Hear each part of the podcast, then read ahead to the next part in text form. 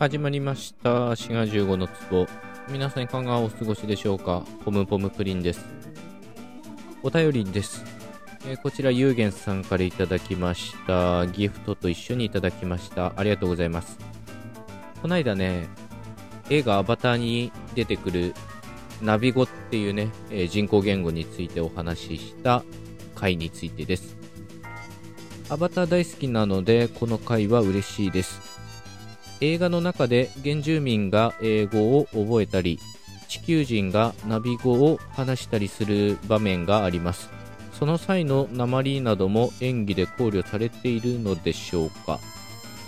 されてんじゃないんですかね。ちょっと見直さないと何とも言えないですけど。まあその辺も凝ってるんじゃないでしょうか。えー英語でも日本語なまりやヒンディー語なまりなど別の言語を話す際に自分の言語の影響を大きく受けると思います。さらに英語圏のネイティブの方でもそれらの鉛を聞き取るのに慣れている人と慣れていない人がいます。このような問題を言語学として体系的に扱うことはあるのでしょうか。最近英語ネイティブと話す機会が多くこのことについて考える機会が多かったので質問しました、えーそれと、えー正門偏差音、まあ、これもナビ語にある音なんですけど、えー正門閉鎖音の話ですけど床屋で読んだゴルゴ13に出てきました。英語に正門閉鎖音が頻繁に聞かれるから相手がデンマーク人だと見抜く場面がありました。完全に漫画知識です。ということで、えー、ゆうげんさんお便りどうもありがとうございます。ゴルゴ13はさすがですね。いろんなことをね題材にしてますから。まあそういったものもあったということで。まあそれはそれとしてですね。えーっとまあ英語に限らずですかね。その習得した学習した言語に母語の影響が確かに見られることがあります。でそういったものを言語学は扱うかというと、えー扱っています、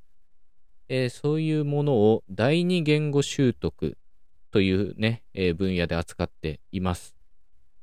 まあそのまんまですね、え第二言語の習得のプロセスをまあ、観察、研究する分野ということになっております。で、これは第二言語の習得であって、母語の習得ではないんですね。だから、その点、バイリンガリズムとかマルチリンガリズムとは異なって、こういったものは母語が複数あるっていうことで、今回お話しする第二言語習得というのは、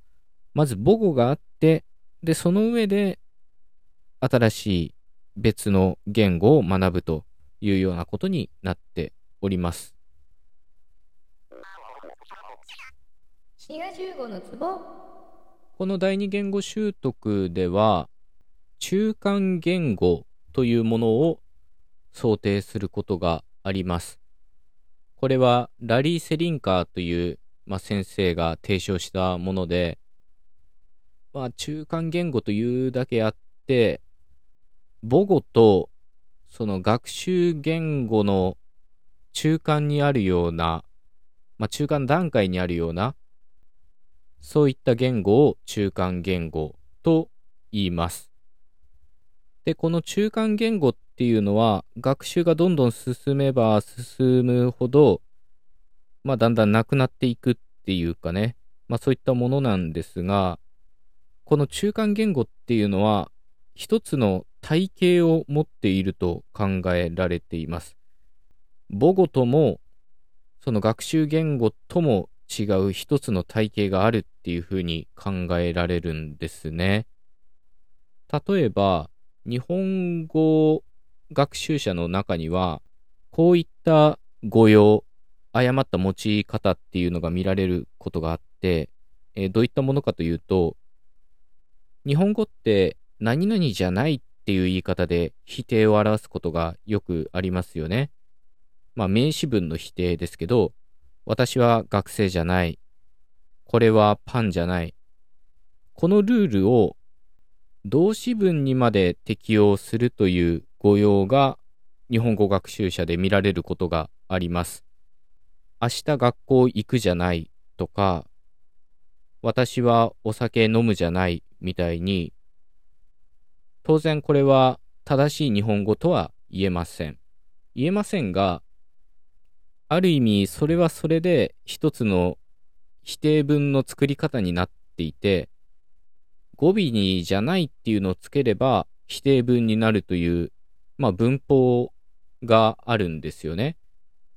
で、こういったものを中間言語という言い方をします。で、さっき言ったようにこれは学習が進めば、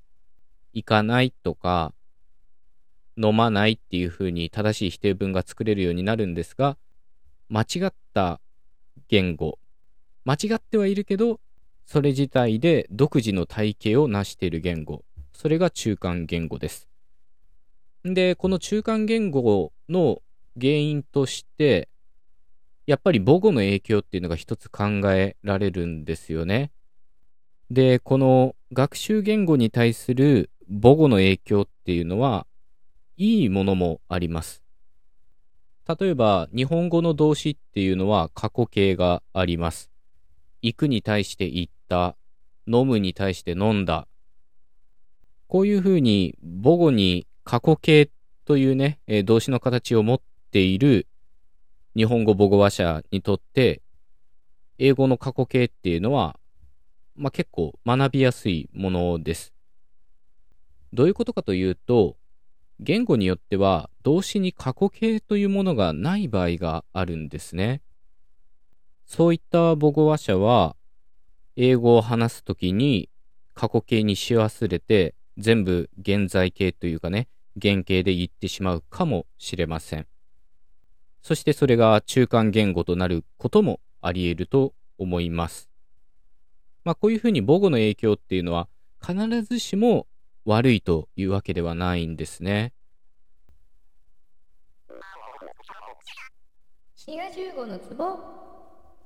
こういう学習言語に対する母語の影響のことを専門的には言語転移というふうに言います。で、先ほど申し上げました通り、それはプラスに働くこともあれば、マイナスに働くこともあります。ただ、中間言語、まあ、間違った言語の体系っていうのが出来上がってしまうのは、この言語転移という母語の影響だけではありません。他にも、専門的には過剰一般化と言われる要因が関わっていることもあります。過剰一般化。まあこれもそのままで、まあ一般化しすぎちゃうっていうことですね。これはどちらかというと、母語は関係なくって、例えば、日本語の行くっていう動詞は実は不規則なんですね。このくっていう音で終わる動詞は、書くが書いた、咲くが咲いたっていう風にイオン便になるはずなので、行くっていうのは言いたとなるっていう風にね、学習者はそういう風に一般化してしまうと。で、昨日本屋さんに言いたっていう風に言ったとしたら、それは過剰一般化による、まあ間違いということになるんですね。で、当然、行くの過去形は行ったと日本語ではなってるわけで、まあこれは不規則なので、それは一般化が当てはまらずに個別に覚える必要があるということです。まあこういうふうに第二言語習得には母語の影響だけではなくって一般化してしまうっていうようなね、それも過剰に、そういう人間としての、まあ、根本的なね、特徴っていうのが働くこともあります。で、今日は文法の話ばっかりでしたけど、まあ、当然、母語の影響っていうのはね、音声面など、他の面でも見られるものだと思います。というわけで今回はここまでということで、最後まで聞いてくださってありがとうございました。また次回のトークでお会いいたしましょう。番組フォローも忘れずよろしくお願いします。お相手はシガ15でした。またね